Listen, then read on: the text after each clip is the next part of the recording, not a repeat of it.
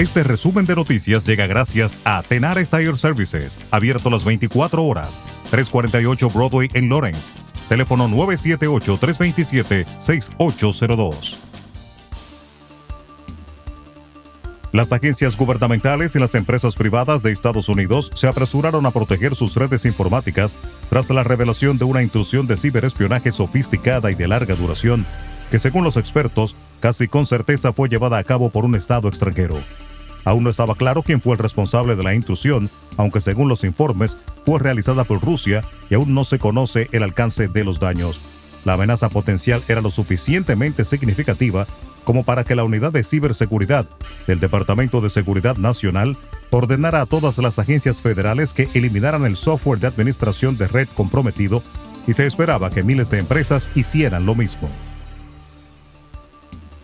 La Agencia de Alimentos y Medicamentos de Estados Unidos, FDA, por sus siglas en inglés, confirmó este martes la seguridad y eficacia de la vacuna contra el COVID-19 de Moderna en un primer análisis previo a su autorización con lo que apuntó que podría comenzar la inoculación de la segunda vacuna en Estados Unidos en los próximos días. La agencia determinó que los resultados de los ensayos clínicos y los datos de seguridad son consistentes con las recomendaciones exigidas por la guía en la autorización de uso de emergencia para vacunas para prevenir el COVID-19.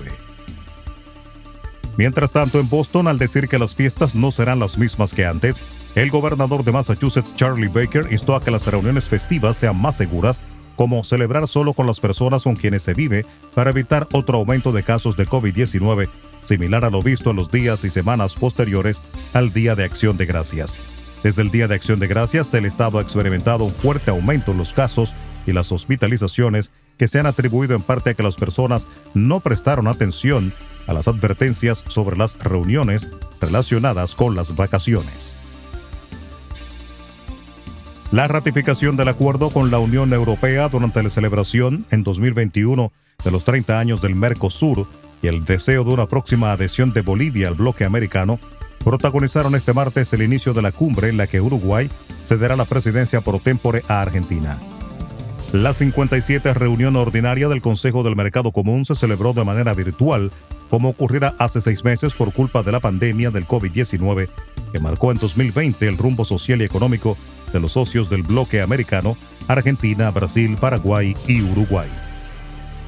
En República Dominicana, dos programas de televisión de investigación expusieron supuestos casos de corrupción administrativa a Maxi y Alexander Montilla Sierra, hermanos de la ex primera dama Cándida Montilla, esposa del expresidente Danilo Medina. La situación fue tratada en el programa El Informe con Alicia Ortega, que se transmite por el canal 9 de Color Visión y reporte especial por CDN Canal 37. El informe, por ejemplo, señaló contratos por más de 18 mil millones de pesos, presuntamente acaparados por los hermanos Montilla Sierra, quienes habrían utilizado una veintena de empresas, convirtiendo al Estado en una especie de negocio familiar que se extendió a todo el sector eléctrico.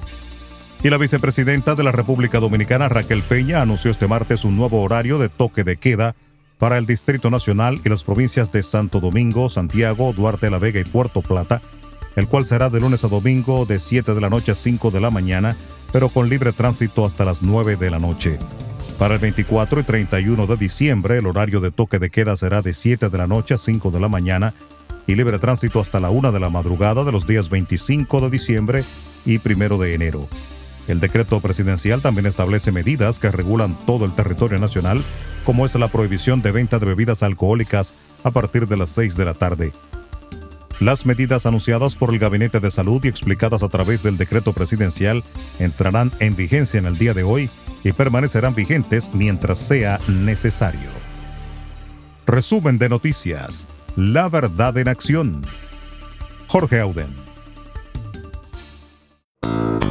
Conduzca seguro confiando el cuidado de sus ruedas a Tenares Tire Services, abierto las 24 horas, los 7 días de la semana. 348 Broadway en Lawrence. Al comprar gomas nuevas, recibe reparación de por vida, además de otros servicios también de por vida. Tenares Tire Services también ofrece alineación y balanceo y autodetailing. Las mejores gomas nuevas y usadas en Tenares Tire Services, con el trato afable de Brian de Peña y su equipo.